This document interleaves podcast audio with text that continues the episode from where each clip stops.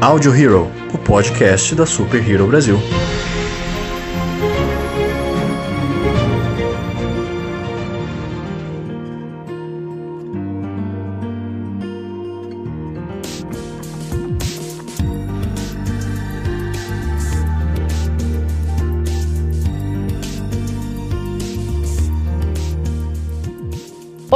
Senhoras e senhores de todo o multiverso, sejam bem-vindos a mais um Audio Hero, o podcast da Super Hero Brasil. Eu sou a Joyce Freitas. E eu sou a Isadora Rogério. Eu sou a Milene Bandeira. E eu sou a Ana. Eu sou o Luan Pierucci. E eu sou o Ale Freitas. Pois é, galera, roubei o espaço do Luan hoje porque nós estamos fazendo um cast especial de Dia das Mulheres. Girl Power hoje aqui no cast. E nós temos uma convidada extremamente especial hoje. Estamos super honrados e felizes com a presença da Miriam Fischer. Oi, gente, eu sou a Miriam Fischer, sou dubladora é, de algumas atrizes muito legais. Vocês devem curtir que, bom, tem a Drew Barrymore, Nicole Kidman, Angelina Jolie, a Jodie Foster, que é muito especial para mim, Winona Ryder, é, enfim, de vários desenhos animados. É, devo ter é, feito parte da infância de muita gente que está ouvindo, né? Com uh, Tiny Toons, uh, Cavalo de Fogo, fazendo a Princesa Sara, é, A Vaca e o Frango, onde eu dublava a vaca. Tiny Toons eu dublava a Lilica uh, Muppet Babies, a, a, a Pig, uh, mais pra cá, deixa eu ver, Botando, Yu Yu Hakusho, a Pandora dos Cavaleiros do Zodíaco, a Vicky dos Padrinhos Mágicos, a Babá do Mal, a Bellatrix de Harry Potter, enfim, e por aí vai. Ou seja, só mulheres de peso com uma voz maravilhosa da Miriam, que vocês com certeza já reconheceram depois dela falar esse pouquinho de todas as personagens que ela fez. E agora que eu já surtei, eu vou, vou repassar o comando pro Luan. Segue aí, parça. pois é, gente, vocês perceberam que hoje é um daqueles podcasts que marcam realmente. A gente vai falar aqui sobre essa carreira maravilhosa que a Miriam tem uhum. e também falar sobre as mulheres na dublagem, né? Todas as vozes femininas na dublagem, que nós temos excelentes dubladoras no, no Brasil, nesse Verdade. nosso país que tem a graciosidade de ter a melhor dublagem do mundo. Não é a gente tá falando, gente, todo mundo fala, né? Então, bora lá. Bom, a gente sempre começa esses podcasts aqui realmente pelo início. É, Miriam, eu sei que essa é uma pergunta um pouco clichê, que você já deve ter ouvido bastante, mas o nosso público ele gosta bastante de ouvir essas histórias de origem, né, entre aspas. Então eu queria que você contasse um pouquinho como foi o seu início de carreira é, na atuação, né, como nós sabemos que você também é atriz, e também na dublagem, no caso, então o palco é todo seu. Bom, eu comecei bem novinha uh, trabalhando em TV, na TV Globo, fazendo pequenas participações, figurações, né? E depois eu fui fazendo alguns testes, até que um dia fui contratada para fazer uma novela chamada Vejo a Lua no Céu, onde eu tinha um papel muito legal.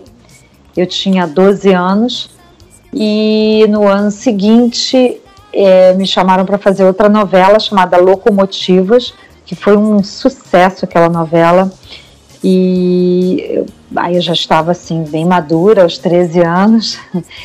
Fazia a filha do Valmor Chagas. Foi, foi muito legal também aquela novela. E comecei a fazer teatro, fiz uma peça adulta, depois comecei a fazer teatro infantil também. E aí é, me chamaram para fazer um teste é, de dublagem, que era uma coisa que eu achava fascinante, mas que eu não sabia nem por onde começar. E aí a, a Angela Bonatti, que era que é né, uma, uma diretora de dublagem, foi na, na Globo, pegou meu telefone, me ligou e me chamou para fazer um teste de dublagem. E eu passei e comecei a dublar. Na época dublava todo mundo junto, né? Hoje em dia cada um dubla a sua parte separado. E eu comecei a dublar com Cláudio Cavalcante, que era uh, meu colega de novela, da Vejo a Lua no Céu, e meu grande incentivador, porque antes desse teste ele já tinha me levado uma vez para conhecer e tal, e me levou para fazer um programa de rádio também, um episódio e tal, de uma radionovela. E eu comecei a dublar é, por uma coincidência, né, ao lado dele, que foi maravilhoso. É, aprendi muito com ele, com a Angela Bonatti. Agradeço a ela e rezo por ele, onde quer que ele esteja. Deve estar num lugar muito bom, porque ele era uma pessoa incrível. E aí comecei a dublar.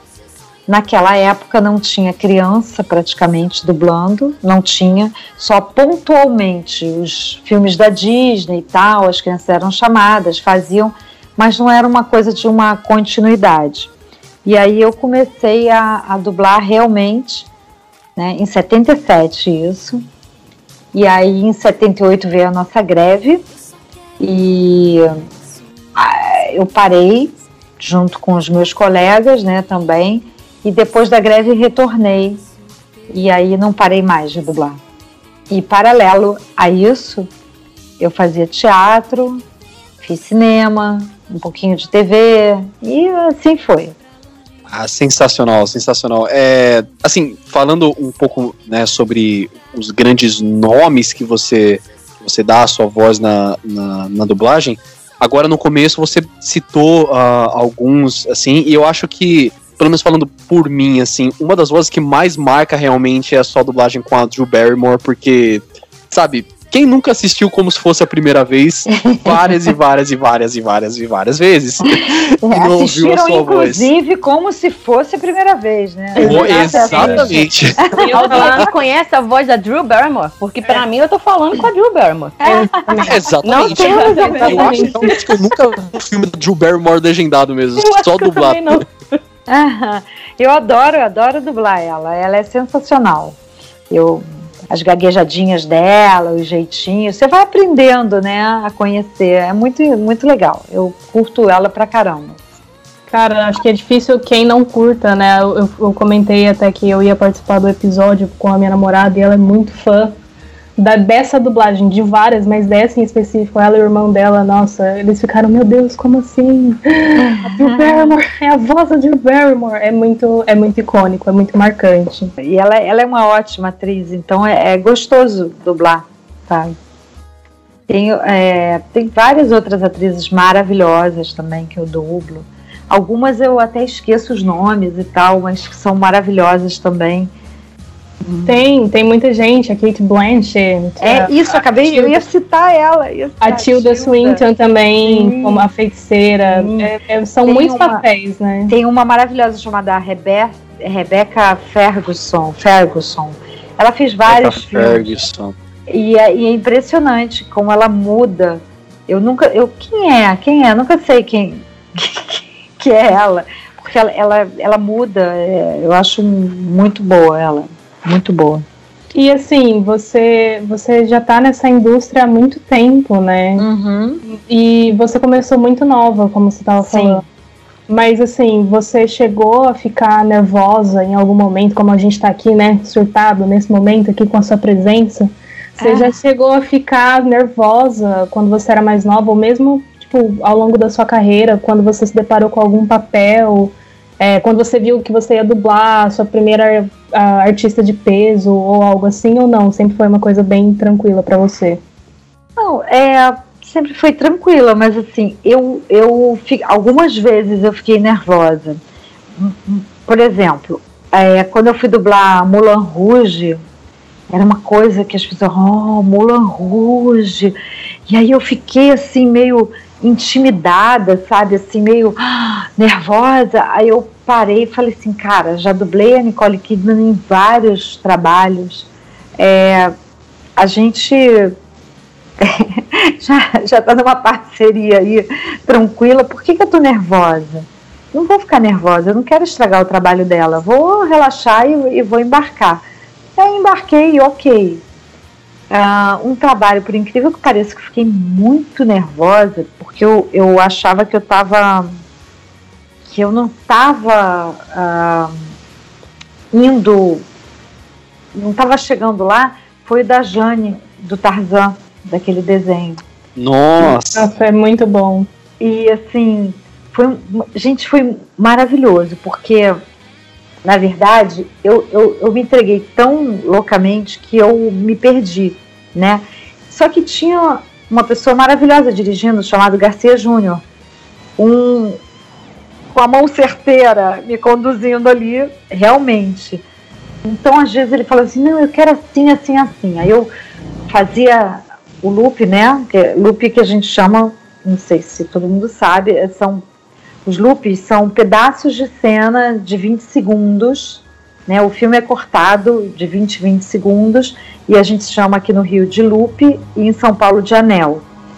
Isso por causa do, do maquinário antigo, né? Da, do, dos equipamentos antigos que rodavam o filme, né? Em, em loop mesmo. Enfim. E aí é, eu acabava de dublar o loop e aí eu falei assim, não, não foi isso que você pediu não, né? Aí ele foi, foi, tá, era isso. Eu, ai, que alívio e tal. Então, assim, realmente eu, eu acho que eu me entreguei de uma forma que eu perdi um pouco o, a noção. E foi incrível mergulhar nela, sabe? E aí eu, quando vi o filme, e eu sou o desenho, né, e eu sou muito crítica e tal comigo, mas eu fiquei orgulhosa e agradecida ao Júnior, né, ao Garcia Júnior, por ter é, me conduzido nesse trabalho e porque eu achei que ficou muito legal. Realmente foi uma das poucas vezes que eu falei, nossa, tá bacana. Bom, é, Miriam, você assim, a, a gente sabe do, da quantidade de papéis incríveis e fantásticos que você teve. E mas em algum momento da sua carreira você já fez algum personagem e posteriormente você chegou a pensar assim, ah, não gostei muito desse no sentido de não do seu papel, não no sentido de você se sentir que você não deu o máximo de si, mas no sentido da personagem. Ah, eu não achei essa personagem muito carismática, ou não é. sei, queria fazer um outro personagem desse mesmo filme ou desse mesmo desenho. Não, na verdade tem um filme que eu não gostei de ter dublado, que se chama é. Assassinos por Natureza, uhum. que foi a Juliette Lewis. E até peguei um pouquinho de implicância. hum, pelo quê? Pelo quê?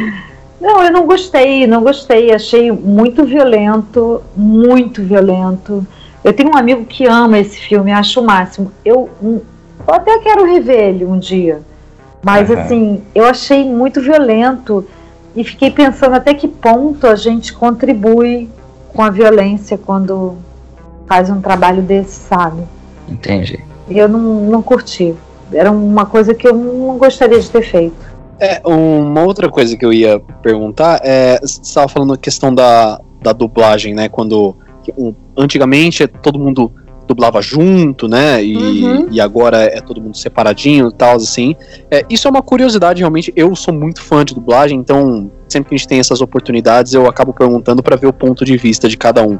É, você preferia mais essa época que todo mundo dublava junto, tinha um, um sentimento de, sei lá, todo mundo juntinho ali assim, ou acaba ficando melhor, todo mundo tá separado, porque pelos testemunhos que eu já ouvi na internet, aqueles microfones eram sinistros, que pegavam até ronco da barriga. Uhum. Pegam até hoje, né? É, porque, assim, é, aliás, antes de eu responder essa pergunta, deixa eu falar, é, é uma coisa assim, realmente.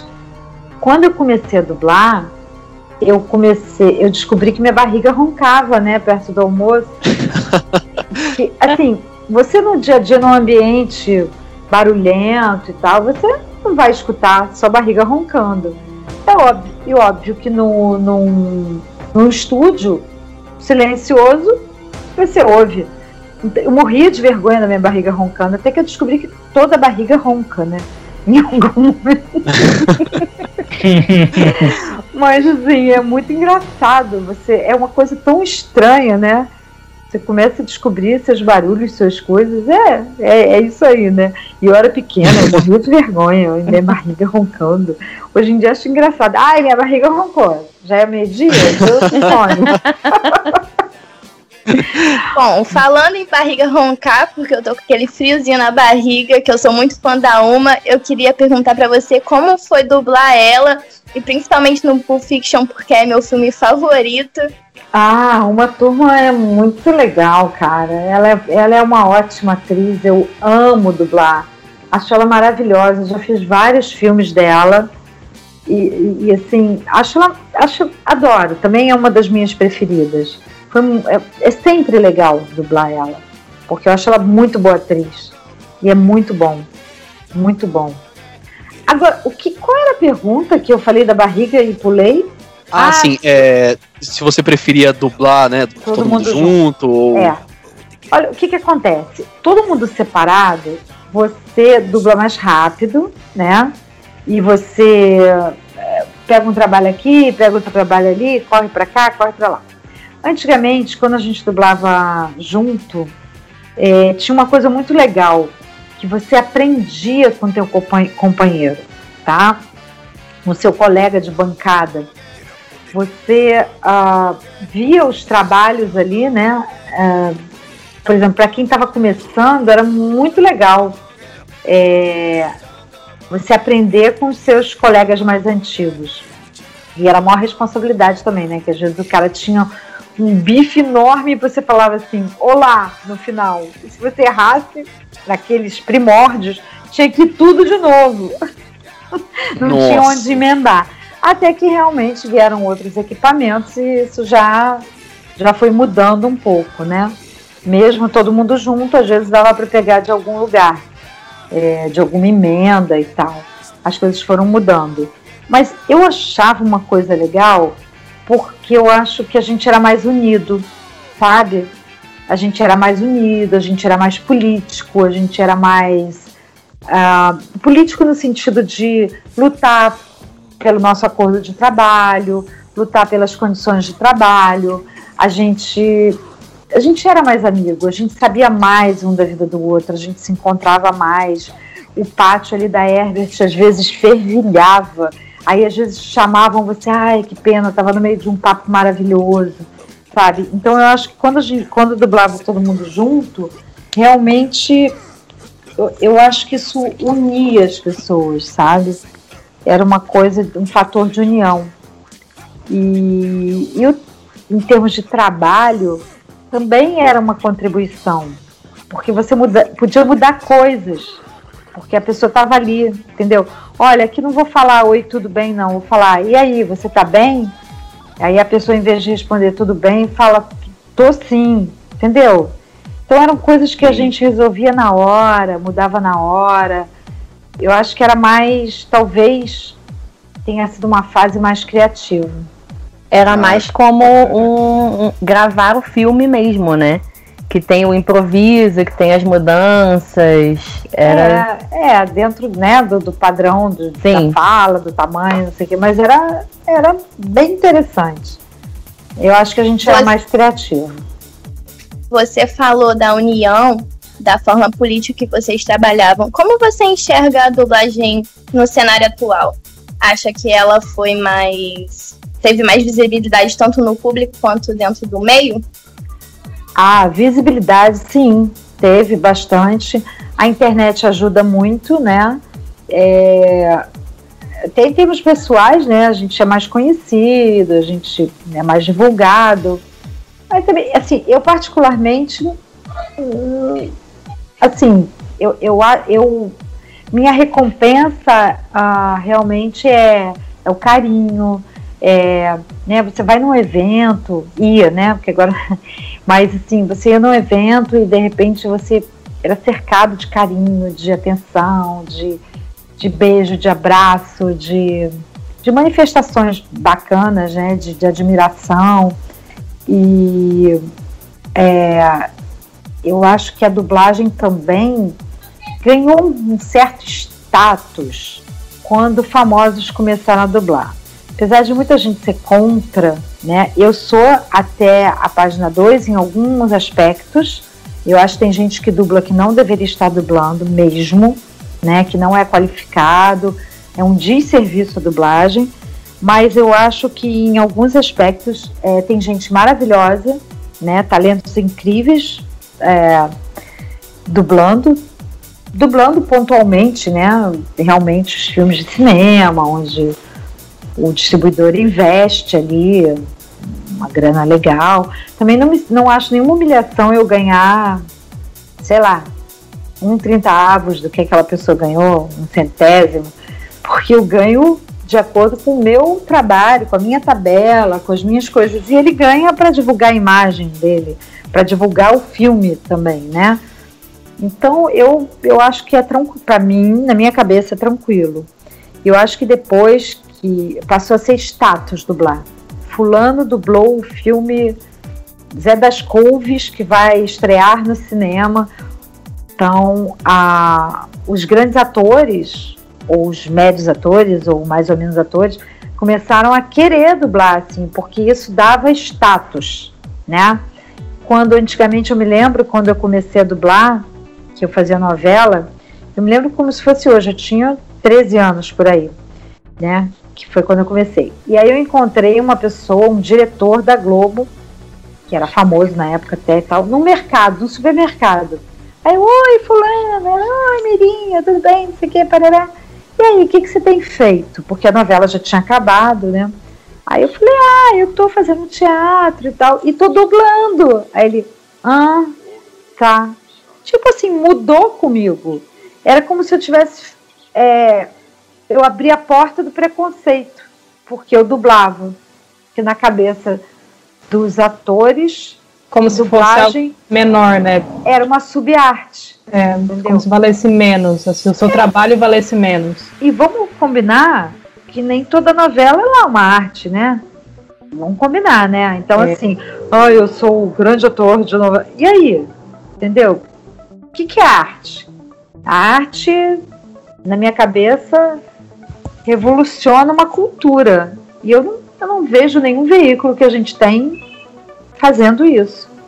Né? Assim, revolucionando nada, chegando talvez algum o teatro, talvez, que chegue lá, lá onde né, Judas perdeu as botas e, e, e leve alguma coisa.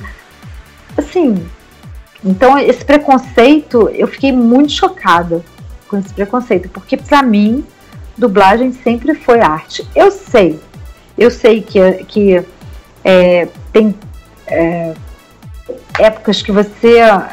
É, tem filmes que você não aguenta, tem coisas não qualificadas, tem pessoas não qualificadas dirigindo, não pessoas não qualificadas dublando. Isso em todo lugar. Você vai ver péssimos atores também no teatro, você vai ver péssimos atores na TV, né? Enfim, tem de tudo, mas eu, eu sei, eu busco a qualidade dentro do, do que eu posso. Então, eu também, quando eu vejo um filme com uma dublagem ruim, eu, eu vou para legenda também. Eu gosto de filme dublado, porque eu não gosto de ler o filme, eu gosto de ver o filme, né? Então, mesmo que você mesmo quando você vê o filme em português, com a legenda em português, não sei porque seu olho vai lá para a legenda, não vai não? É impressionante, você quer ler, mas você Totalmente. está ouvindo, né? Então, eu não gosto de legenda por isso, eu gosto de ver o filme e não ler. Então, é, como eu não tenho condição de ver, é, se eu não tenho condição de ver em inglês sem legenda, né? Tem legenda, inclusive, às vezes em inglês ajuda já, né? Mas então eu prefiro dublado. Mas é, às vezes a dublagem é tão ruim que eu fico com vergonha alheia e prefiro ver legendado. Agora, se for uma boa dublagem, eu, pô, fico super feliz em, em ver dublado. Eu, então, eu entendo muito esse sentimento. É, a questão não é é, dublado ou não dublado. Na verdade, a questão é, é bem dublado ou mal dublado. É, Pra mim. Com certeza. Assim como É. existe uma legendagem, um processo de legendagem ruim. Eu falo isso Exatamente, também porque eu sim. sou da área, né? Eu também me formei em tradução. O processo de legendagem também, ele, ele é diferente da dublagem. As duas coisas são válidas, mas são processos diferentes e existem dublagens que são boas, existem dublagens que não são tão boas. Existem Exatamente. é, legendagens, que, né? Você vê legendas ali que são ótimas, você fala, caramba, essa- você vê piadas ali, às vezes, trocadilhos, uma, uma pegada sensacional que, que o, o, o tradutor teve ali. E você vê outros trabalhos que não são Para termos de adaptação, né? De Isso, adaptou ali. Isso, adaptou bem, não adaptou bem aquele, aquele É. material. Então, é, é uma questão de qualidade mesmo, né? Não tem a ver Uhum. com ser dublado ou não ser dublado, ser legendado ou não ser legendado. Um bom trabalho é o que realmente importa no final das contas, né? Exatamente. Inclusive, é, Miriam, é ótimo que a, a Isa lembrou disso, porque aí eu queria fazer uma pergunta agora pra Miriam, diretora de Uhum. dublagem, né? É, você tava falando essa questão da, da adaptação, né, da boa dublagem, da má dublagem. Como que é a preocupação de um diretor de dublagem nesse caso, nessa parte de adaptação, de tradução, de encaixar, né, ali pra não ficar aquela coisa muito mecânica, muito esquisita, porque a gente sabe que muitas gírias, né, lá do americana, ela não funciona se você traduzir literalmente. Você tem que fazer Sim. aquele trabalho de adaptação. Como que é a preocupação e, e- e o trabalho que vocês exercem nesse caso? É. Por exemplo, eu vou te dar um exemplo maravilhoso.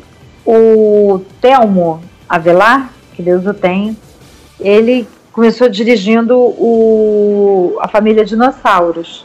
E o nome do, do Dino era Earl Sinclair.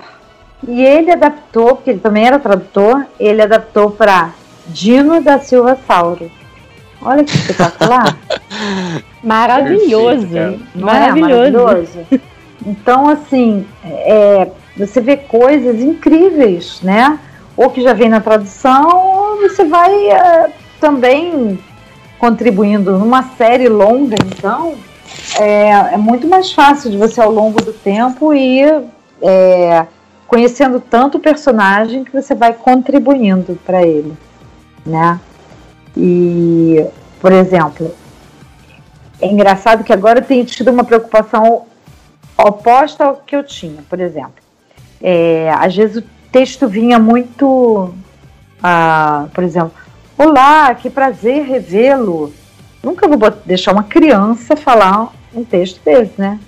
Oi, tudo bem? Que bom te ver, né? Vem muito engessado, né? Vem É muito pé da letra. Só que agora eu tô vendo uma tendência dos tradutores de escrever tudo tá, né? Uhum. Então aí você vê assim, o general, não sei da quan- das quantas, falando pro, pro. E aí, você tá bem? É o processo inverso. Agora Pelo não é, de Deus, não é né? engessado formal, é o informal do informal. É, o cara é. Ele, ele tá no, seu ambiente formal e ele não vai falar você tá bem, nem vai falar você, vai falar o senhor, enfim. Então agora eu tô tendo uma preocupação inversa. E é muito louco, porque às vezes a pessoa pode achar que você que tá engessando. Entendeu? Só que eu tô defendendo o personagem. Você Eu tá acho- dosando corretamente o formal e o informal dentro do. Não é? Você tem que defender o personagem, a personagem, Sim. né, no caso. Tem que defender a personagem. São Se é formal, se é né? informal, se é. Exatamente. Não posso botar. E aí, você tá bem? Não. Num texto formal. Que isso? Muito doido. Eu tô- Você disse, Hum. desculpa, que a arte é uma. A dublagem é uma arte. Sim, eu concordo porque você ficou na mente de todos nós aqui, como a Drew, a Uma, como a Nani McPhee, né? Ah, eu queria te perguntar como foi dublar os jogos, porque você fez a Ri e eu jogo LOL, eu fiz Dash of Luz. Como foi pra você dublar os games? Olha, o, o LOL foi uma grande surpresa, porque eu cheguei uma vez num evento e as pessoas comentaram Dari, né, assim, o tempo todo, e eu não sabia quem era. Tipo, não sabia. Porque eu, aí me deram, fizeram uma montagem e tinha a área, eu não sabia quem era aquela, aquela personagem. se eu já tinha dublado, se eu não tinha dublado, não entendi. Me deram um, um quadro maravilhoso, eu sempre falo isso, eu não sei o nome da pessoa que me deu esse quadro. Dari, lindo, maravilhoso, um desenho lindo, com carvão, assim, tá na parede do meu quarto e eu não sei quem fez, quem foi. Enfim, não sei o nome da pessoa. Tem muito tempo, enfim. Mas assim, eu fiquei surpresa e as pessoas falaram assim: "Ah, fala uma frase dela". Aí eu: "Ah, tá. Qual frase que você quer?" Escolhe a frase que eu falo. Porque eu não sabia, né? Aí a pessoa: "Ah, você quer que eu faça a sua pressão subir ou sumir?" Aquela famosa dela. Aí eu fiz e tal. Aí eu fui me lembrando, né, do que que era. Por que, que eu não me lembrei dela, da figura dela? Porque quando você dubla game, você não vê. Você às vezes até vê um desenho, o diretor te mostra um desenhozinho, mas você não não está em contato com ela. E às vezes é uma coisa tão pequena, reduzida, e depois você não lembra daquela carinha da, da personagem, entendeu? E foi o que aconteceu com ela. Já não foi o caso do The Last of Us, porque a gente dublou já até com algumas cenas com a imagem. Então eu já sabia exatamente do que se tratava. Mas muitas, muitos games que eu fiz, eu não sei. Não sei como é que é. Não sei como é que é a figura, não sei nada. Porque eu não vejo. A gente vai pela voz original. É muito engraçado isso. Nossa, eu fiquei. A dublagem aqui... do The Last of Us. Ah, perdão, só queria não. exaltar a dublagem do The Last of Us porque é um dos meus games favoritos da vida e eu fiz a questão de jogar ele legendado uma vez e dublado depois porque sabe, a sua voz como a Tess, o Percy como Joel, é assim, eu acho que é uma das um dos melhores trabalhos de dublagem que existe no mundo dos games até hoje, Ai, sério. que legal, perfeito, obrigada, perfeito. Que, que fofo. Eu ia falar justamente sobre isso, porque a hora que você falou de Last of Us, eu dei uma, uma, uma surtada interna e externa, porque eu também sou muito fã do jogo. E aí eu aí que eu fui me tocar que a sua voz era da Tess. E aí eu fiquei assim, tipo, fez os sinapses ali, eu fiquei, não acredito, porque é. é. a sua voz que é maravilhosa e o jogo é maravilhoso, então juntou uma coisa na outra ali. E esse jogo é muito bom. O Luan tava falando que é fã, eu também gosto muito, muito. A gente tem um, episódio de podcast também sobre The Last of Us, que é muito bom. Eu gosto muito desse episódio. Mas eu queria, na verdade, perguntar, nesses casos dos jogos, depois você chegou a, a ver o trabalho completo? Porque o, o filme, eu imagino, né, por você ter mencionado antes que você é bem autocrítica, né? Você é bem minuciosa com o seu próprio trabalho. É, meticulosa, né? Eu, então eu imagino que você deva assistir, se não tudo, então boa parte não, do que você faz. Vou te falar que às vezes não dá tempo, uhum. entendeu? Não dá tempo de assistir tudo, não dá mesmo. Uhum. Então eu assisto pouca coisa, realmente. Por exemplo, o meu marido ele é louco por séries, então ele vê tudo, né? É, ele, ele voltou a trabalhar, mas numa época quando ele se aposentou, ele via 12, 15 séries ao mesmo tempo, ele passava, ele amava. Então, quando ele sabia que eu, às vezes eu olhava e assim, ah, será que eu já vi ou eu dublei? Aí ele, aí ele via dublado, né, pra, ele, ele conheceu o mundo da dublagem quando ele me conheceu, ele nem sabia direito que existia dublagem, que ele sempre assistiu filme legendado, enfim, ele vê com a legenda em inglês até, que ele prefere. Mas enfim, então, é, aí muita coisa eu vejo com ele. Quando eu passo, aí ele, ah, você dublou aqui, ah, deixa eu ver. Aí eu, eu assisto um pouco com ele. Ele tá assistindo agora aquela Mary, Mary de Morte. Aí de vez em quando, eu, que eu tenho tempo que ele tá vendo, aí eu assisto. E, enfim, são, é, não dá, infelizmente não dá tempo. The Last of Us, eu, eu vi um pouco com que eu fui, fui dar uma entrevista para Patrícia Fagundes e ela jogava, aí ela me mostrou. Aliás, foi a primeira vez que eu joguei. Nossa, que massa. Nossa. Foi com ela. Aí ela me mostrou um pouco. Aí, é, mas eu não, eu não jogo também. Eu, na verdade, assim, eu não tenho tempo de ver tudo. Sim. Não é tenho mesmo. É muito difícil. Mas assim, eu, eu curto. Tem coisas que eu gosto de ver mais antigas também, porque aí eu já tô mais distanciada. Aí não sou tão crítica, sabe? Mas passa assim dois anos, aí eu já posso assistir sem. Sem culpa, né? É, me bater tanto assim. me chicotear.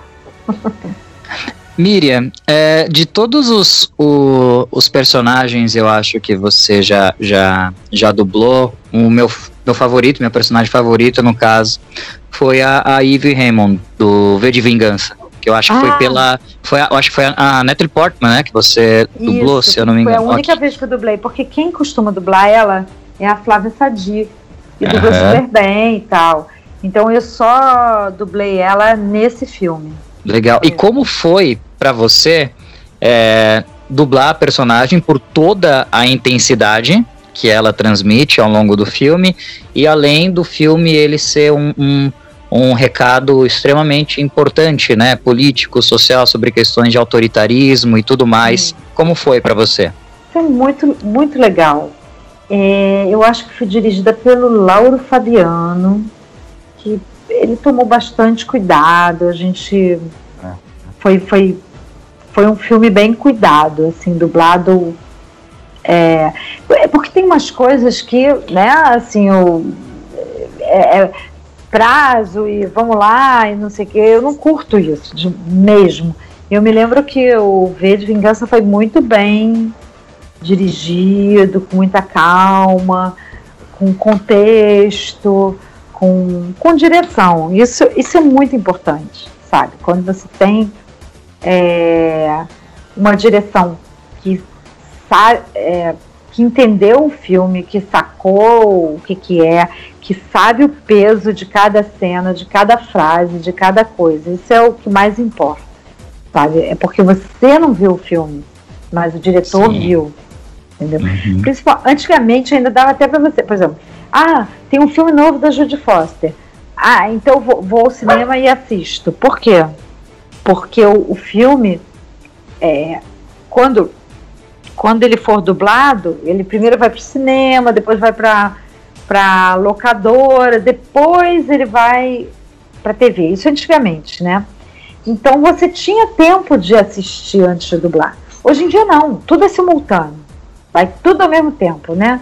O filme estreia aqui, estreia nos Estados Unidos, estreia na Europa, em- né, na Oceania, tudo ao mesmo tempo, na Austrália. Então ele é dublado em várias línguas e pum, lança. Então você não vê antes. Então você depende de quem? Você depende do diretor. O diretor passar para você, olha, essa frase é importante, essa aqui tem o peso, essa aqui é a mensagem que a gente quer passar. Isso, Sim. aqui. isso que, é, que importa, na verdade. Eu acho que a direção é, sei lá, 80% Sim. de sucesso. 90%. Legal. É um filme lindo, é um filme lindo, o seu trabalho ficou mais que fantástico, excelente. Obrigada. Não, eu tenho, eu é um acho que- filme que... eu tenho que ver de novo. É, é, qu- quando eu ouvi, quando eu ouvi a, a, a- sua voz você chegando, foi a, a primeira coisa que me veio na cabeça na hora. Eu falei, meu Que Deus do céu, legal. não, não tô acreditando. É?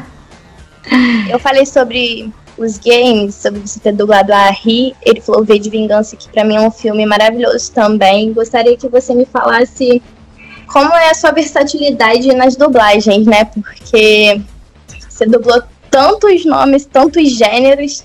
E Uhum. assim, gostaria de saber. Bom, olha só, eu, eu particularmente, eu adoro comédia, adoro, eu adoro dublar comédia, e, mas assim, é, eu gosto de dublar, né? Então eu gosto de dublar tudo. E eu sempre é, gosto de dublar, seja o que for, com muito sentimento, com verdade.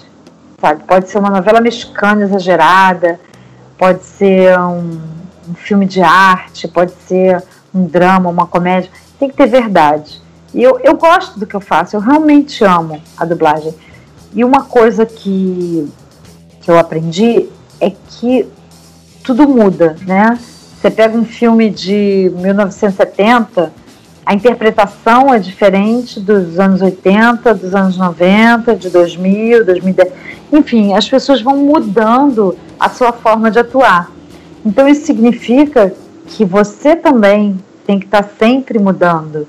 Né? Isso é muito bom, porque você não, não entra naquela mesmice, né? Mas você tem que estar tá aberto para o que o ator está trazendo para você.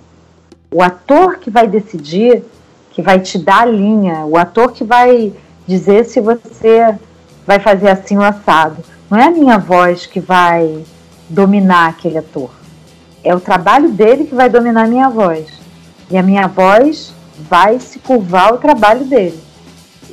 Eu vejo assim, né? Então, eu estou aberta ao que aquele ator está trazendo.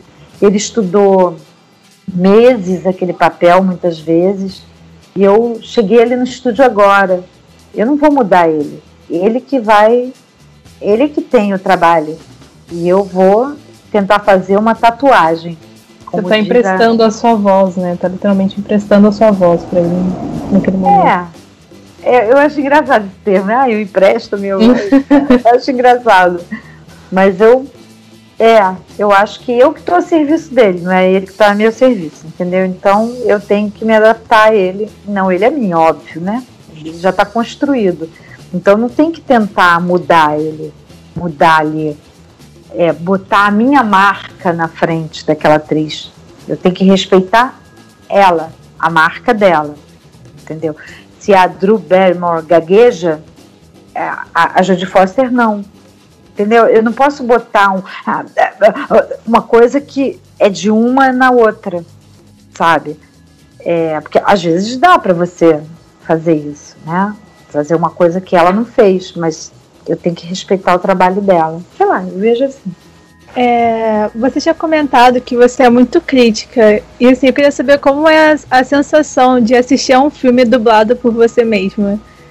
Se é muito estranho, se é. Não sei. É. Como que é isso?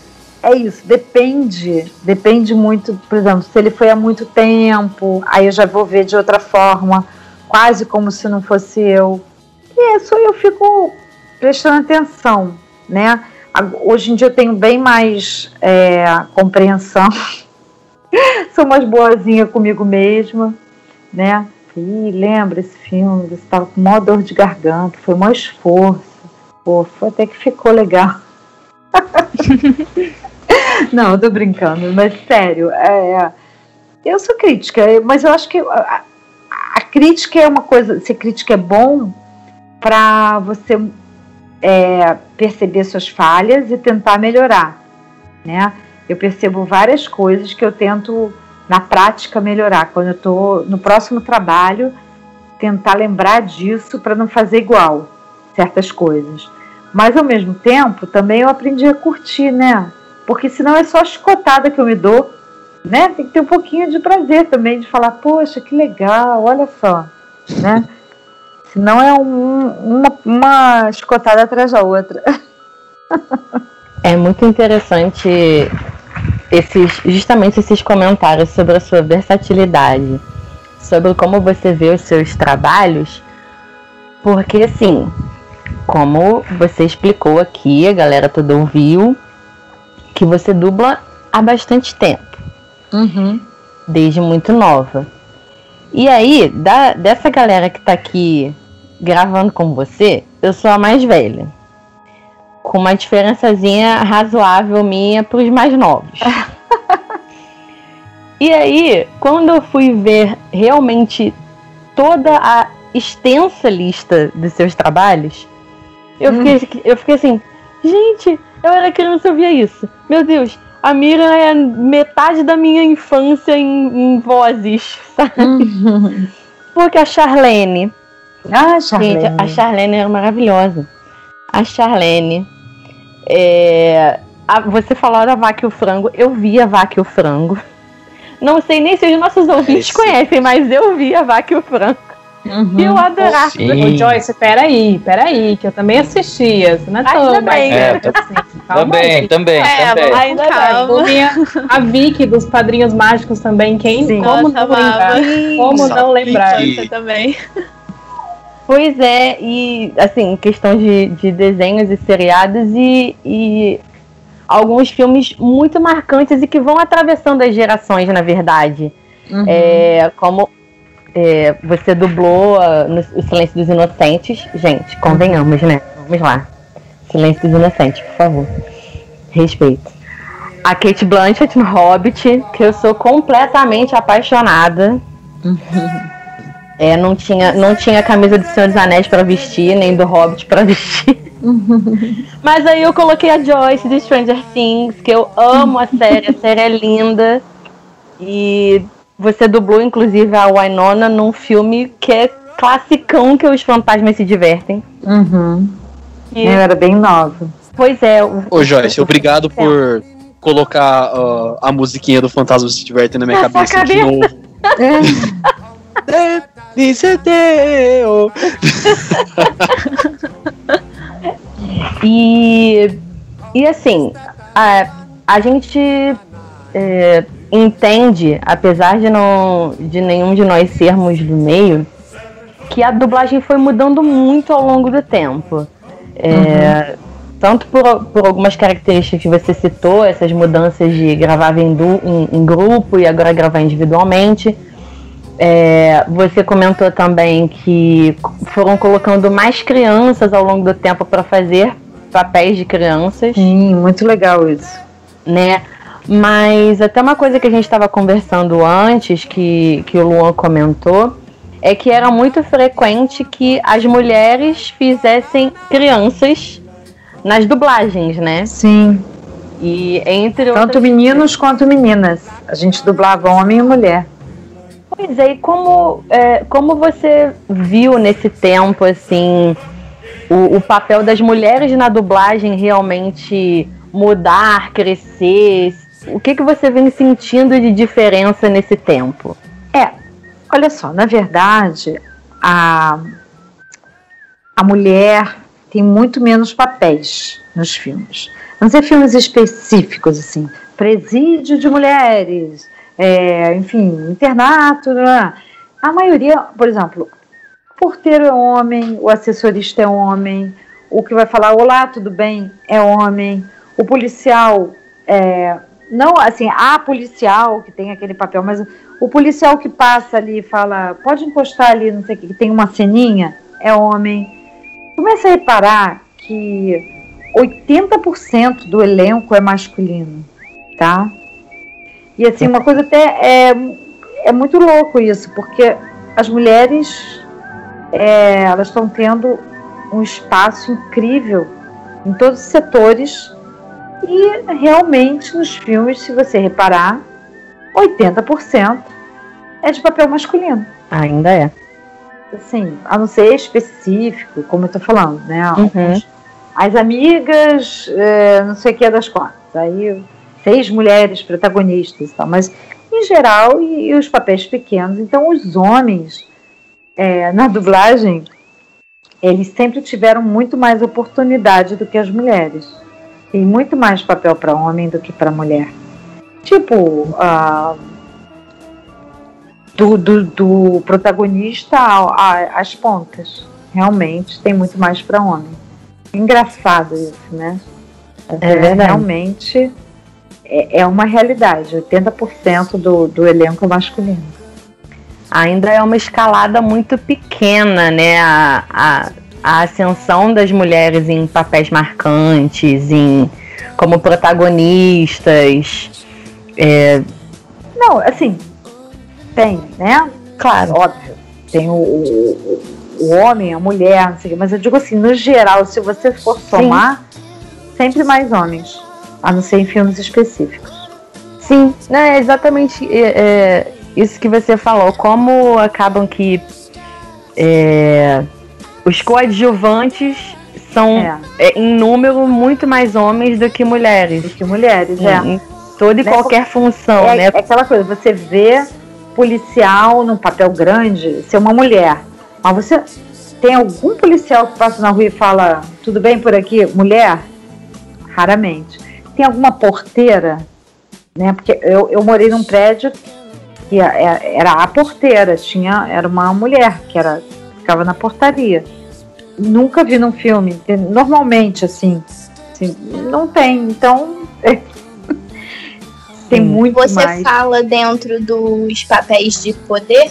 Porque é muito fácil escalar uma mulher, por exemplo, na comédia romântica, que é um gênero que eu amo, Uhum. mas dentro de um papel em que ela tem que demonstrar uma força, falar de uma forma que demonstre que ela tá ali, que ela tá de uma forma que indica que dentro da voz dela ela demonstra uma força, seria isso? Não, eu, eu, eu, eu tava falando em termos de números mesmo, entendeu? Que, é, que a- os pequenos papéis, se você somar, assim, 80% do, dos elencos são masculinos. Que a mulher, não na dublagem, na dublagem é só um reflexo, né? Mas que a, a mulher, ela tá galgando ah, papéis, papéis que eu digo na realidade, né? é, entrando em, em profissões que eram predominantemente masculinas. Mas nos filmes, o porteiro ainda é homem, o assessorista é homem, o policial é homem. Entendeu? É, É é, é, se torna um reflexo da sociedade que reflete no cinema, reflete na dublagem, porque afinal de contas, né? Uhum. É, né? A gente vai Realmente. dublar o que? Quem abrir a boca, né? É verdade. Mas é, a gente ficou querendo comentar sobre isso, né? Justamente porque a gente quer colocar esse, esse podcast e gerar uma, uma reflexão e um debate na semana do Dia Internacional das Mulheres. Né, que a gente sabe que ainda tem muita coisa para mudar, muita coisa para melhorar. E é muito interessante você falar isso, porque a gente pensa nas protagonistas, né, primeiro. Ah, nós temos protagonistas fortes, a gente até comentou que a gente citaria heroínas e vilãs, porque não no sentido apenas de, de herói efetivamente, né, das as mocinhas e as vilãs. Porque nós temos um, uma gama até grande de protagonistas nesse sentido. Mas realmente é, as coadjuvantes dos papéis cotidianos ainda é uma minoria. É verdade. E tá aí uma coisa pra gente, pra gente pensar que ainda pode melhorar muito, né? Que se as mulheres estão exercendo tantas coisas, vamos colocá-las no cinema exercendo também, né? Não é? Por que, que não pode ter na, na portaria do hotel uma mulher, né? Levando as Pois é. malas ali. Enfim, sei lá. Por que não, né? Sim. é verdade. Mas assim, eu na, na dublagem, é, nós temos mulheres maravilhosas, dubladoras incríveis também. Assim, mandar um, um, um beijo para todas as minhas amigas da dublagem. Dizer que é um orgulho trabalhar é, ao lado de mulheres maravilhosas e cada uma na, na sua característica, no seu jeitinho, na sua voz, com seu. Enfim, né? Quero homenageá-las nesse dia, nessa semana da mulher. A gente que tem uma dupla jornada ainda mesmo, né? Mãe, mulher, trabalhadora. E olha, assim, as pessoas acham que a dublagem é uma vida muito fácil. Ai, que legal, é só chegar lá e falar. Mas é um corre-corre. Às vezes você não tem tempo para nada, sabe? Sai de um estúdio, vai para outro. Agora não, eu, por exemplo, estou dublando em casa, né? Eu montei um uma cabine, num... botei porta acústica, janela acústica e uma cabine ainda dentro desse lugar, desse cômodo. E estou dublando em casa, dirigindo em casa. Mas, no geral, é um corre-corre. Até aqui mesmo é um corre-corre, para ajeitar o horário. Aí sai de um, já entra em outro, já vai. Tem dias que eu começo às nove e termino às 22. sabe, não tem tempo, não tem, não é esse glamour que as pessoas acham que é. Inclusive, Miriam, isso era uma coisa realmente que eu tava preparando para te perguntar aqui já. É, a pandemia, né, ela chegou e pegou todo mundo de surpresa, uhum. tudo foi afetado por isso e, e com certeza a dublagem também, né, a gente presenciou isso tudo. Como é que foi para vocês essa adaptação de ter aquela rotina, né, todo dia ir pro estúdio, gravar lá, né, fazer o seu trabalho lá e do nada ter que se adaptar para poder fazer todos esses trabalhos em casa? Como que tá sendo essa adaptação e principalmente como que foi na hora, né? É, olha, assim, no início foi assustador, né? Acho que para todo mundo. Foi assustador, Sim. mas a gente não achava que ia ser tão longo, né? Exatamente. Então, uma, uma coisa assim, eu me lembro que os estudos começaram a parar, e eu me lembro que em março é, eu parei e eu fiquei de é, março até início de maio eu fiquei dois meses sem trabalhar. É, como o meu marido estava em home office e minha, minha filha em home office e a minha outra filha, minha caçula, estava indo para o hospital, que ela é médica, né? Então ela é residente de otorrino. Ela continuou indo pro, pra, lá para a UFRJ, né, onde ela, ela faz residência lá, e continuou indo para lá. E eu é, comecei a achar que, que eu não poderia voltar presencialmente também por ter uma filha médica em casa e me sentir um vetor de contaminação, porque minha filha é otorrino, né? Ela lida com secreção, né? Óbvio, garganta, ouvido, nariz. Então eu achei que ela era, que ela seria um alvo para COVID e poderia passar para mim e eu não poderia estar num ambiente onde eu poderia passar para os meus amigos, meus colegas de trabalho. Não só por mim, também era um ambiente onde eu poderia eventualmente a caminho ou lá mesmo pegar e também porque eu me sentia um vetor de contaminação. E aí eu fiquei em casa dois meses. É, trabalhei muito em casa, né? Limpando, lavando, cozinhando, todo mundo ocupado nas suas funções e eu fiquei cuidando realmente da casa, tal.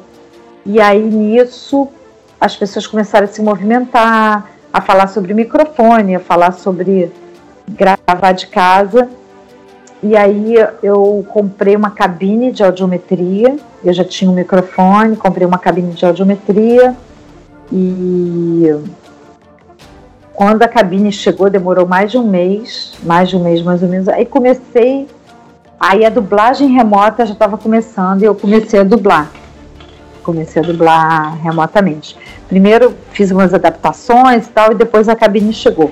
Era tranquilíssimo, porque a minha rua é super barulhenta, mas Caramba. era muito tranquilo porque não tinha movimento na rua, né? Foi uma época sem movimento.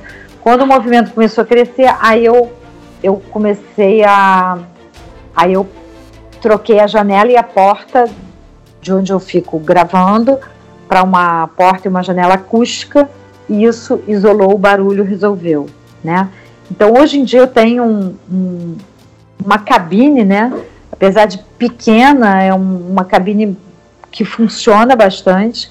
Tenho muito orgulho dos filmes que eu vejo na TV e que eu sei que eu gravei na cabine, sabe?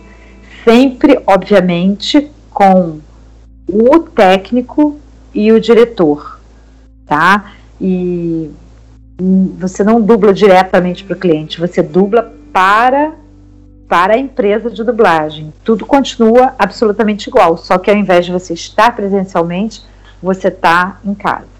Algumas pessoas já estão indo há bastante tempo presencialmente e eu dirijo de casa, gente que está em casa e gente que está no estúdio, com o técnico lá no estúdio. E então eu acho que foi uma abertura para todas as necessidades e gostos e enfim. É, cada um teve a sua opção, respeito todas, mas eu ainda não, não voltei para estúdio.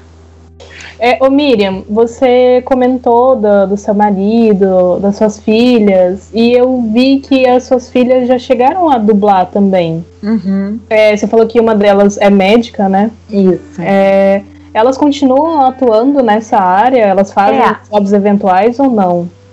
Fazem. A, a, a Vitória, que é médica, mais raramente, porque foram seis anos né, de, de faculdade, de estudos intensos mesmo, e agora de é, residência, né? Sim. Então, mais três, quer dizer, já está quase nove anos, né, estudando mesmo. E aí, é, o que acontece? Quando ela terminar a residência e tal, talvez sobre tempo de novo para para ela dublar. Uhum. E a Bárbara, ela fez administração e ela trabalha com RH e de vez em quando ela dubla também. Não, não é uma coisa intensa, mas de vez em quando ela faz uns trabalhinhos legais. E como que foi? Elas se inseriram porque elas viram, viam você dublando, elas sentiram curiosidade, vocês chegaram a trocar figurinha, você incentivou elas, deu conselho, como é que foi essa experiência? Olha, foi muito engraçado, porque eu tava marcando um filme, né? É, aqueles tais loops, né?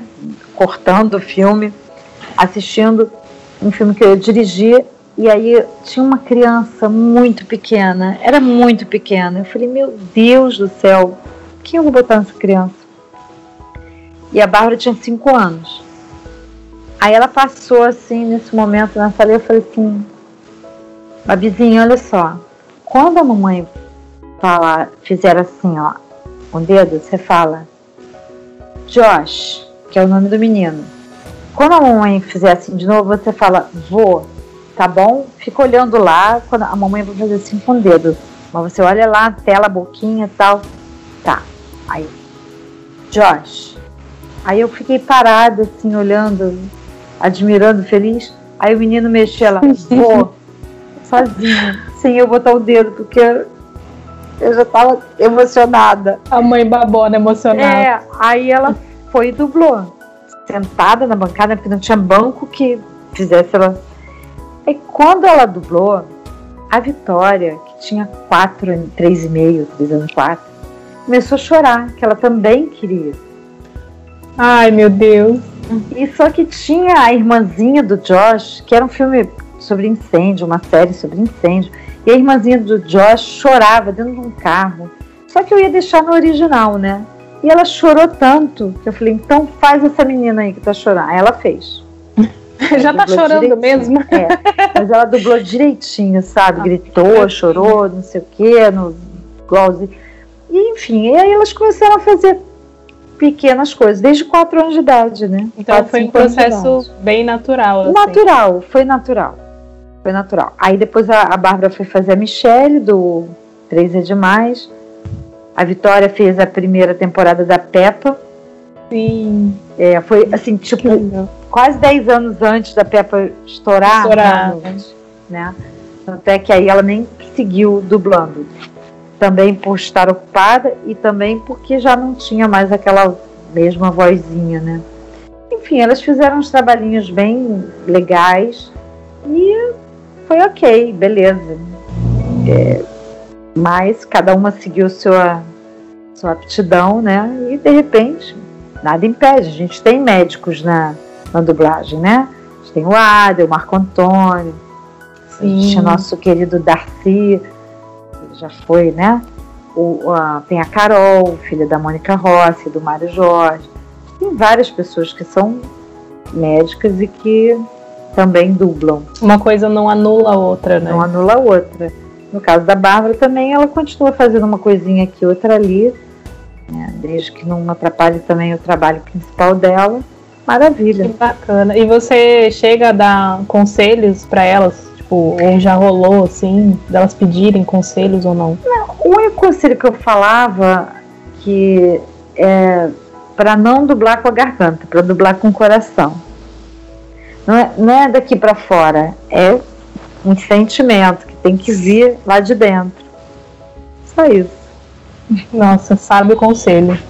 Miriam, sobre a, questão das suas filhas e e novos talentos, talvez. Como você acha que está o Brasil nessa situação, no sentido de novos dubladores? Você acha que o Brasil está bem encaminhado? É, como estão aí? Como está a formação desses, desses novos profissionais?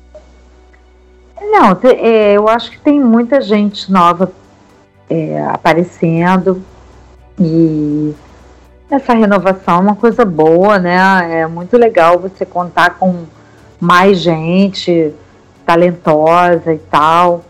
É, e, enfim, acho que tem muitos cursos de dublagem, né?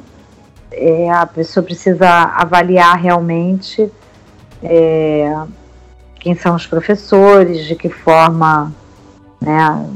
Qual é a se elas admiram o trabalho daquele professor. Tudo bem que muitas vezes você nem é, é você tem o dom de ensinar, mas não tem o dom de fazer tão bem, né? Mas é, é, é bem importante que a pessoa analise o trabalho daquela pessoa para ver se é aquilo que ela quer para si.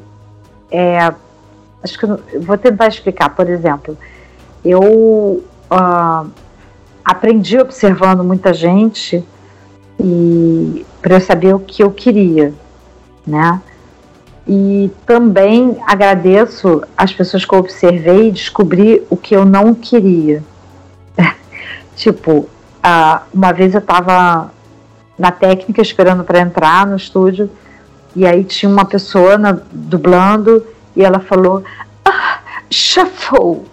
E aí eu descobri Nossa. que o shuffle, o shuffle, que era na época até era bem é, as pessoas davam muita importância né, a uma voz, uma, né, uma coisa assim.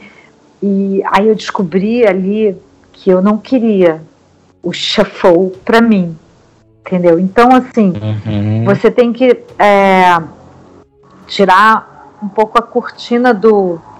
É, dessa Pode ser uma pessoa que duble loucamente muito, que esteja assim, ó, oh, fulana, dubla tudo, é maravilhosa, não sei o que, parará. mas você tem que analisar se é aquilo que você, se você acredita nela, se ela tem um trabalho que você acredita, ou se é uma coisa burocrática, superficial, é,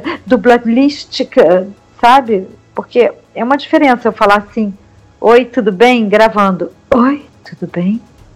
Oi, tudo bem? Uma coisa assim que eu não acredito. Né? Então, é, você tem que saber o que, que você quer para você também. Na hora de você escolher um curso, escolher um professor, se você acredita naquilo, ou se você acha que ela é burocrática, é, irreal. Não faça, entende? Então tem, tem pessoas de todos os tipos e você tem que descobrir qual é a sua. Se for essa, vai fundo. Maravilha, né? Tem espaço para todo mundo o que é bom para você pode não ser para mim, né? E vice-versa. Então é só prestar muita atenção naquilo que você tem como meta, porque muita gente entra na dublagem de uma forma, principalmente é, pessoas mais jovens, de uma forma natural, de um, com um trabalho lindo, sabe? Você fala assim, nossa, que orgulho, essa pessoa vai arrebentar, vai mostrar um diferencial quando você vai dublar com ela um ano depois, ela tá igual às outras pessoas. Ela, ela abandonou aquele trabalho bonito que ela tinha, natural, e passou a ser igual às pessoas que são bem-sucedidas na dublagem, mas que não obrigatoriamente são boas, entende? Então você é, você tem que ver qual é o seu objetivo. Se é fazer uma mesmice, um trabalho comum, ou se você realmente quer um trabalho que venha de dentro, que você né, possa fazer alguma diferença. Pode demorar para você se, né, você entrar na roda e realmente ter bons trabalhos ali, mas você vai ser um diferencial com certeza. As pessoas vão perceber você, sem dúvida. E tem pessoas que chegam forte com esse diferencial e as pessoas, ah, nossa, aí começa a escalar, aí cai. Cai para uma outra coisa, para uma mesmice. É uma pena. Mas é isso. Legal. Bom, levando em consideração a forma que você falou, você se inspirou em alguém da dublagem quando você começou? Você se inspira hoje? Como foi esse processo para você nessa questão de ver as outras pessoas dublando e como você levou isso na sua vida? É, isso era um fator muito importante naquela época. Como eu falei, a gente aprendia com os colegas, né? Então eu tive a oportunidade de ver vários estilos, vários tipos, né? Eu, eu tenho uma pessoa que eu agradeço muito, muito, muito, muito, que um dia me deu um toque, a gente dublando junta, e eu admirava muito o trabalho dela, a Juraciara, é, e um dia ela falou assim para mim, Mica, que ela me chama de Mica, Mica, uma oitava abaixo. Aí eu me toquei que realmente eu estava eu tava uma oitava acima. Minha voz ficava mais aguda, estridente, parará. E aí quando ela falou aquilo, tudo mudou para mim. Não era falar mais baixo ou mais alto, era uma oitava abaixo. Eu, eu consegui entender o que ela disse e acatar o que ela disse, experimentar o que ela disse, conseguir gostar do que ela disse e adotar para mim. E, e, várias coisas mudaram ali. Eu percebi tom, percebi uma série de coisas que eu não percebia. E foi incrível, foi incrível. Né? E não era questão de fazer voz, mas é acomodar a sua voz. Foi muito legal, eu agradeço muito a Jura sempre admirei muito o trabalho dela. Muito. Mulheres inspirando mulheres, né? É verdade, é verdade. Ah, muitas inspirações, né? Olha, é, a Vera Miranda, era incrível o trabalho dela, uma voz de veludo e muito sentimento nas, nas palavras. Não era uma, uma voz que você ouvia e falava assim, ai que voz linda. Não era só isso tinha emoção, sentimento, intenção, inflexão, entendeu? Você pode ter uma voz linda, mas se você não tiver tudo isso, ela não, não, não vale, não é completa, né? Você pode não ter uma voz lindíssima, mas se você tiver emoção, nem todo ator tem voz bonita. Todos os atores, todos os bons atores têm voz bonita, não, não acho que seja uma característica do ator ter uma voz bonita. Por que precisaria o dublador ter uma voz bonita? Eu acho que não precisa. Eu acho que tem que ter uma voz que não seja desagradável, né? Você passar um filme inteiro, a não ser que o, que o papel peça isso. E você tem que imprimir a emoção, ou as intenções, as inflexões que aquele ator fez, né? Então, a, a voz bonita ou feia não é o mais importante. É que entrando dentro desse pressuposto da dublagem como uma arte, também é a entrega, né? Você precisa ter essa entrega para conseguir mostrar o sentimento e, e como você vai passar aquela voz, né? É, exatamente. E, e, também tem que lembrar que na a dublagem é, você faz, você vai gravar em cima de um de uma de um ator que tem corpo também. E o corpo dele também está falando. Então você não precisa dar tudo que você tem na voz. Tipo, frisar todas as palavras de uma frase para que ela tenha efeito. Porque o cara tá lá com o corpo também. Entende? Então, assim, se você der tudo pela voz, você vai ficar over. Você vai deixar aquele ator over. Entendeu? Então tem que ter uma medida. É muito difícil essa medida. Muito difícil. Mas você tem que dosar. Tem que dosar em muito. Né, para não ficar over. E quem vai te dar o limite é o próprio ator. É o próprio ator. A voz dele vai até determinado ponto. O resto é o corpo dele que está falando. Então você também tem que ir com a sua até determinado ponto, para não ficar over. O que a gente é. entende é que realmente é um trabalho muito minucioso. é de observação, é de. não é, é, é mais do que a interpretação, é, é essa observação, a análise, o respeito com o trabalho do outro, o encaixe. É, só É que muito você tem que fazer isso detalhista, né? rapidamente, né? não tem tempo, não. Você não pode ficar vários, vários dias analisando. Não tem tempo, não. É rapidinho. Mas você vai adquirindo isso, né? Você vai pegando a prática. Depende de Ah, um bom pra- diretor também, né? A naturalidade e a entrega vem de encontro, né? São coisas importantes, né? Tem que dosar. Tudo dosado. Por exemplo, se eu estiver com emoção demais, chorando demais, eu vou acabar perdendo as pausas do, né? Lá do personagem. Eu tenho que encaixar. Então, tem que ter um equilíbrio. Tem que ter um equilíbrio. Eu detesto fazer uma cena de emoção não sentindo nada. Às vezes acontece, foge, foi, entendeu? Mas é, eu detesto.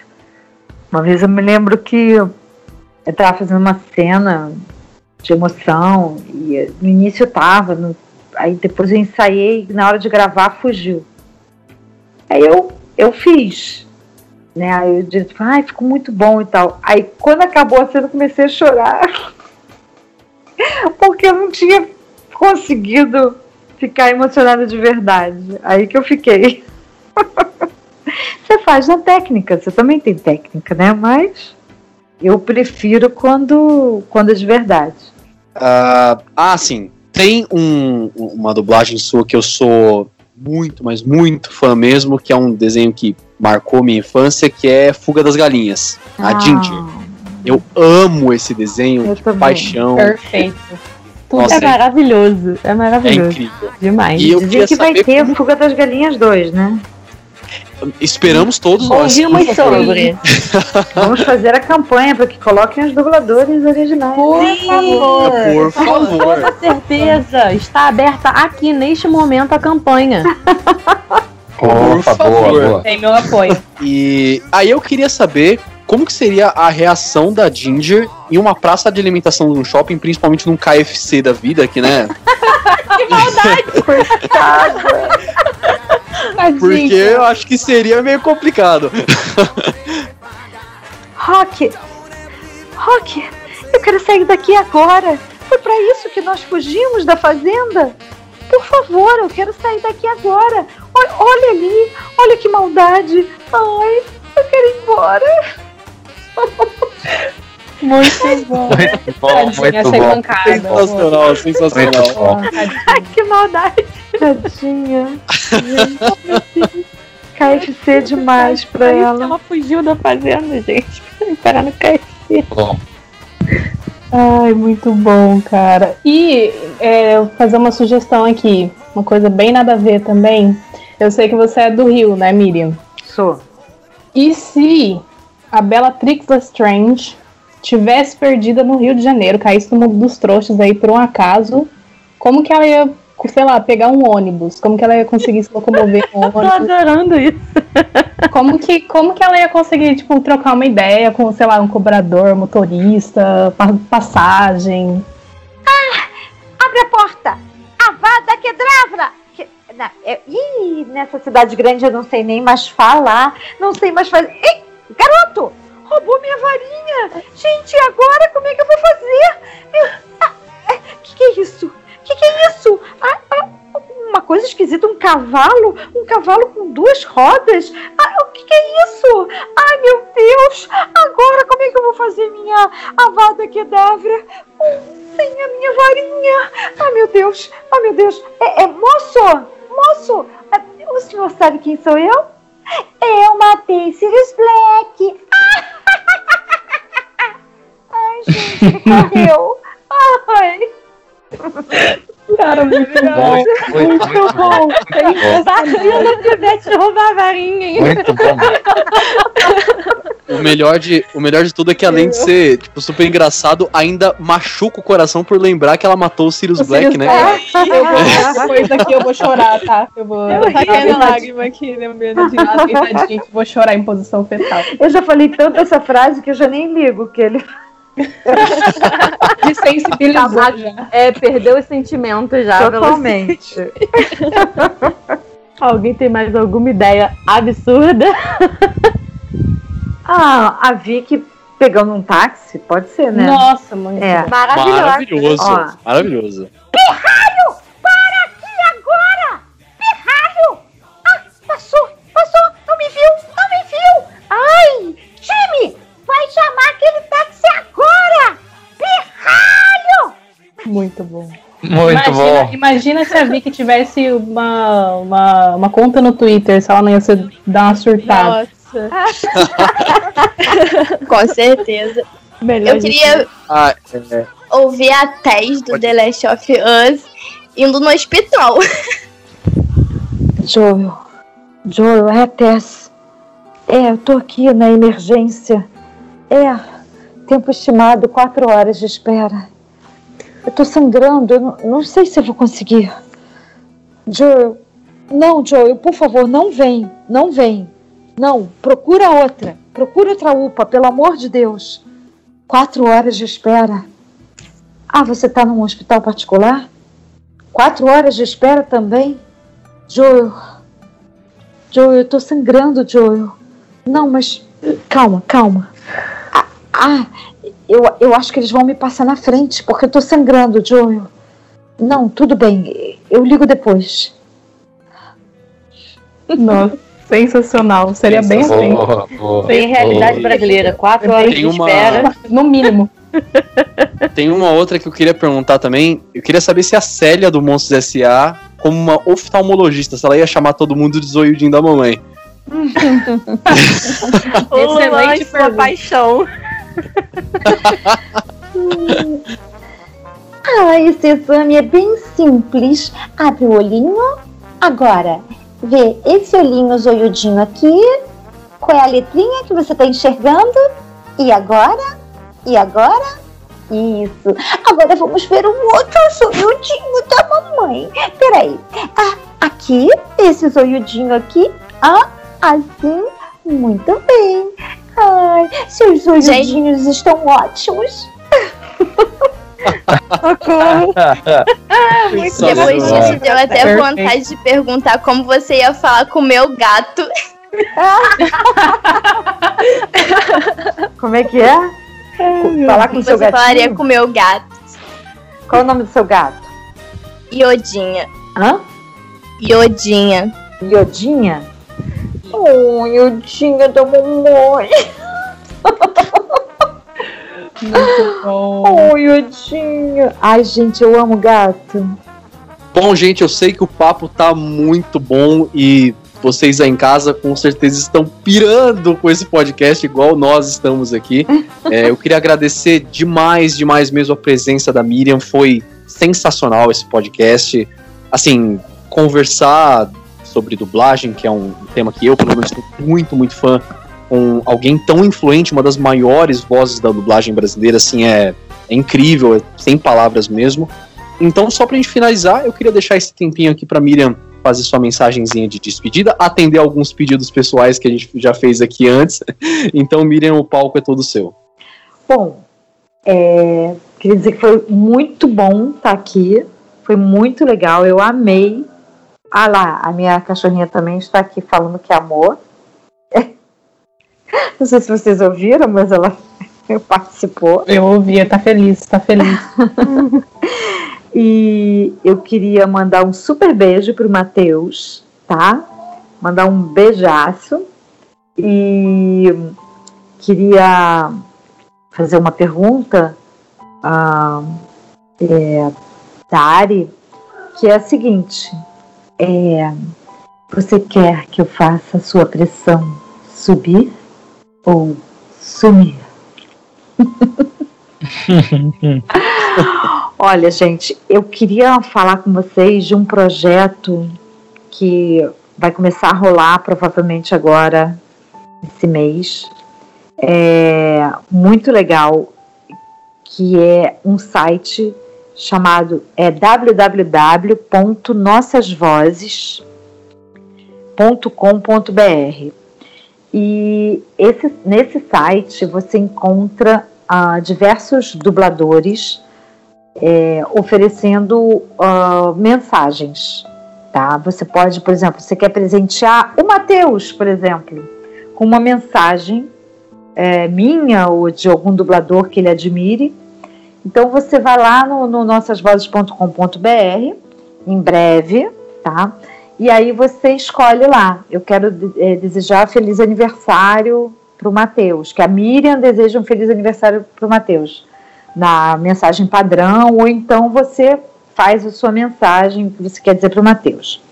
Obviamente, isso aí não é para publicar em rede social ou para divulgar nada, botar em TikTok, nada disso. É uma coisa pessoal. Eu vou. Uh, a, a Ana quer mandar para o Matheus. Então ela vai lá, compra e, e vai mandar para o Matheus com a minha voz. Parabéns. Uh, qual o objetivo desse site? É ajudar uh, dubladores em situação de vulnerabilidade. Pessoas que não estão podendo mais trabalhar, que tiveram alguns problemas é, de saúde e que não estão podendo se sustentar mais. Então, uh, a gente está muito preocupado com algumas pessoas e a gente está fazendo esse site porque nossos fãs, assim, eu tenho uma penca de pedidos de, de mensagem. Na medida do possível, eu vou atendendo as pessoas. Claro que eu não cobro por isso, mas agora vai ser um, um, um valor super simbólico, porque a gente, com bastante volume, a gente pode ajudar pessoas que realmente fizeram parte da sua infância e que agora estão na velhice precisando de ajuda. Então, você pode ajudar essas pessoas. Então, sua mãe é, vai fazer aniversário e você pode pedir para eu recitar uma poesia para ela, por exemplo. Maravilha, vou fazer com o maior amor, com o maior carinho. Enfim, você vai ter um monte de dubladores para escolher lá para mandar enviar o seu presente. E vai estar tá ajudando pessoas que precisam muito de ajuda. É isso. www.nossasvozes.com.br Em breve. É, São Paulo fez uma coisa muito parecida é, na época da pandemia e eles tiveram um sucesso incrível, né? E a gente está tá querendo também fazer alguma coisa para poder ajudar efetivamente nossos colegas que estão precisando. Muito bom. Obrigada perfeito, pelo espaço. Perfeito. Muito obrigada pelo espaço. Bom, é, novamente só queria agradecer muito, muito mesmo a sua presença aqui, Miriam. Foi sensacional. É, posso falar por todos aqui que é um dos marcos aqui do Audio Hero, sem dúvida, receber você e, sabe, Obrigada, ter esse papo maravilhoso.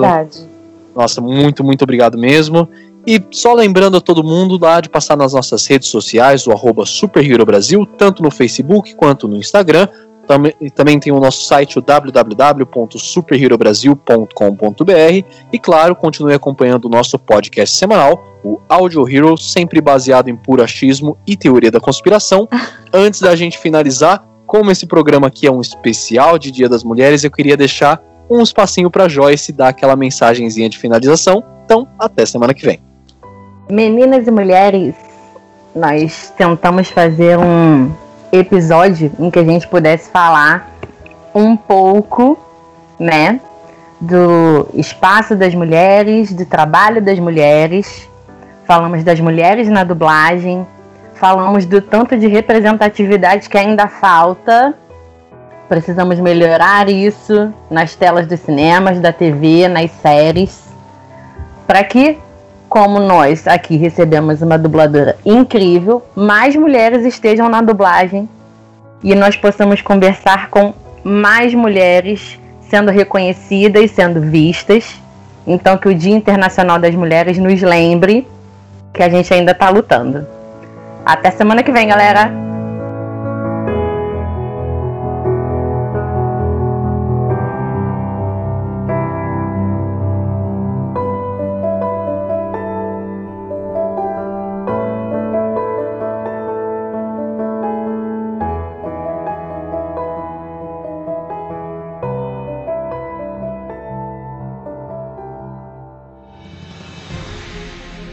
E se você quiser ver mais conteúdo como esse aqui, é só você acessar as nossas redes sociais Super Hero Brasil, tanto no Facebook quanto no Instagram, e também dar uma olhada no nosso site superherobrasil.com.br.